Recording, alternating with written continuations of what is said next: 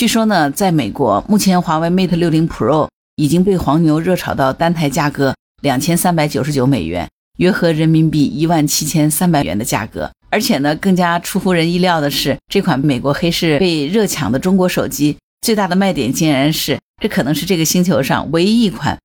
没有被窃听，将来也永远不会被 CIA 窃听的手机。你好，我是木兰，欢迎收听《订阅当户知》。你买到华为 Mate 60 Pro 了吗？今天早上十点零八分，我去华为商城上面开抢，结果才半分钟就显示说已经是卖空了，要我明天早上十点零八分再来。啊，这个手机实在是太难抢了啊！结果上午的时候呢，有一个学生给我发了一段视频，是他拿到了华为 Mate 60 Pro 的手机，向我炫耀。后来在听友群里跟大家在聊天的时候，有一个听友告诉我，他有一个朋友加价买到了这部手机啊。我们都知道华为的 Mate 60 Pro 好，除了遥遥领先之外，哈，好像还有什么自研的芯片、自研的系统，以及永远不会被 CIA 监听，还有卫星通话。可能记得住的这个词儿就是遥遥领先了。我今天呢去网上查了一些资料，看到了一些数据哈，才知道为什么华为的 Mate 60 Pro 有这么的厉害哈。知晓了这些数据之后啊，真的是觉得太震撼了。其实你知道吗？在华为 Mate 60 Pro 推出之前，一部现在的智能化手机是需要一千多个元器件的，一百多块芯片，这些呢是需要全球多个国家超过数百家的供应商共同生产完成的。举个例子说好了啊，二零一九年三月发售的华为 P 三零手机，这个呢是在美国对华为进行全方位科技制裁之前呢生产出来的。我现在其实手里用的就是 P 三零啊，你可能根本就想象不出来，这台当年中国本土化程度最高的手机当中，完全由咱们中国大陆制造的元器件占比是不到百分之五的，仅为八十个，剩余的全部元器件当中呢。日本制造的数量达到八百五十九个，韩国的制造数量呢是五百六十二个，中国台湾的制作数量是八十三个，美国的制造数量呢是十五个。所以你想想看，在这样的客观现实之下，美国制裁等于直接掐断了中国大陆之外的供应链条。你说换谁谁不死啊？更加令人恐怖的是，这些元器件还不包括一台手机最为重要的 SOC 模块。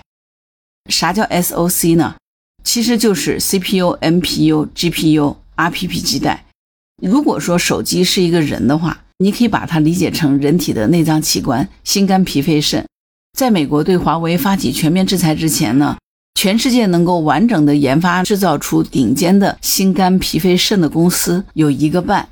其中的一个呢是指美国的高通公司。当时全球除了华为以外的主流智能手机。包括苹果在内，几乎都是需要依靠来自高通的 SOC 模块的。但是高通呢是收取非常高昂的专利费的，所以呢，在当年的手机行业，甚至出现了一个颇具讽刺的名词，叫做“高通税”。至于另外半个呢，其实指的就是华为。当然，在这里的半个，并不是说华为不如高通，相反呢，凭借着在芯片领域极高的超级设计能力。以及在 5G 专利领域遥遥领先的注册价值和数量，单就 SOC 模块组件的设计能力来说呢，华为其实是要比高通强的。华为当年之所以是为半个，就是因为它的命门主要还是在于供应链。虽然华为的设计能力极其高超，但是呢，在具体的制造上面呢，却大幅的依赖于外部。例如说，在当年的 CPU 芯片上，华为就高度依赖台积电的供货。这就是当年为什么华为被称为半个的最主要的原因，而当时美国偏偏就是瞅准了这一点，想要一举搞死华为，并妄图用杀鸡儆猴的这个姿态呢，警告当年的中国立即停止产业升级，然后乖乖的去缝衬衫、造鞋子，继续挣低端的制造业的钱。所以在当年来说呢，美国对华为的制裁看似一场是美国必胜的立威之战，你看。全球唯一的高端芯片制造商台积电不卖你芯片，全球唯一的高端光刻机制造商阿斯麦呢进行贸易管制，对吧？而全球头部的芯片设计软件呢异地禁用，全球主流手机操作系统呢安卓禁用，甚至为了胁迫任正非就范，美国人还以莫须有的罪名，借加拿大之手直接逮捕了他的女儿，当时任华为首席财务官的孟晚舟。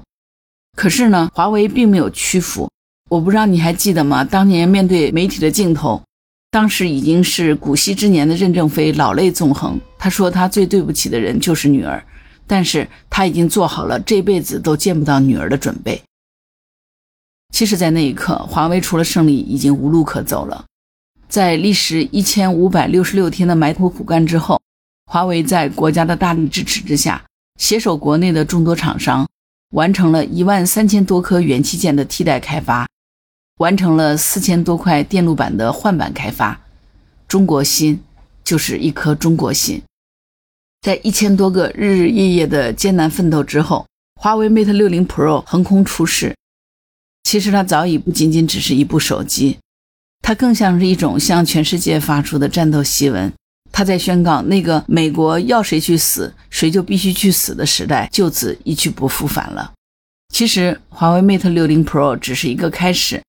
九月十三号，华为和小米呢宣布达成全球专利交叉许可协议。这个协议覆盖了包括华为五 G 在内的全部的通讯技术。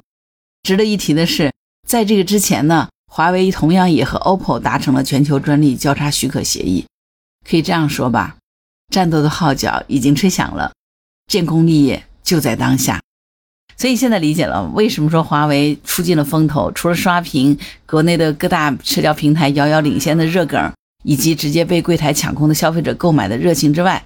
其实你知道吗？本年度最新款的 Mate 60系列的手机，同样也成为欧美发达国家市场的抢手货。据说呢，在美国，目前华为 Mate 60 Pro 已经被黄牛热炒到单台价格两千三百九十九美元，约合人民币一万七千三百元的价格。而且呢，更加出乎人意料的是，这款美国黑市被热抢的中国手机，最大的卖点竟然是，这可能是这个星球上唯一一款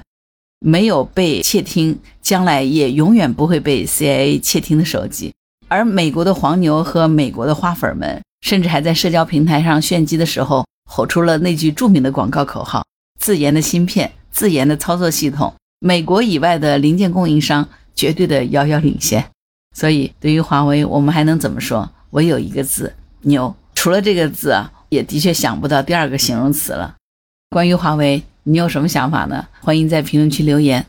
如果你喜欢木兰的节目，欢迎订阅、点赞、转发、当护知，谢谢您的支持。当然，如果你喜欢木兰，也欢迎你加入木兰之家听友会，请到那个人人都能发布朋友圈的绿色平台，输入木兰的全拼下划线七八九，就可以找到我了。好了，今天就到这儿，我是木兰。拜拜。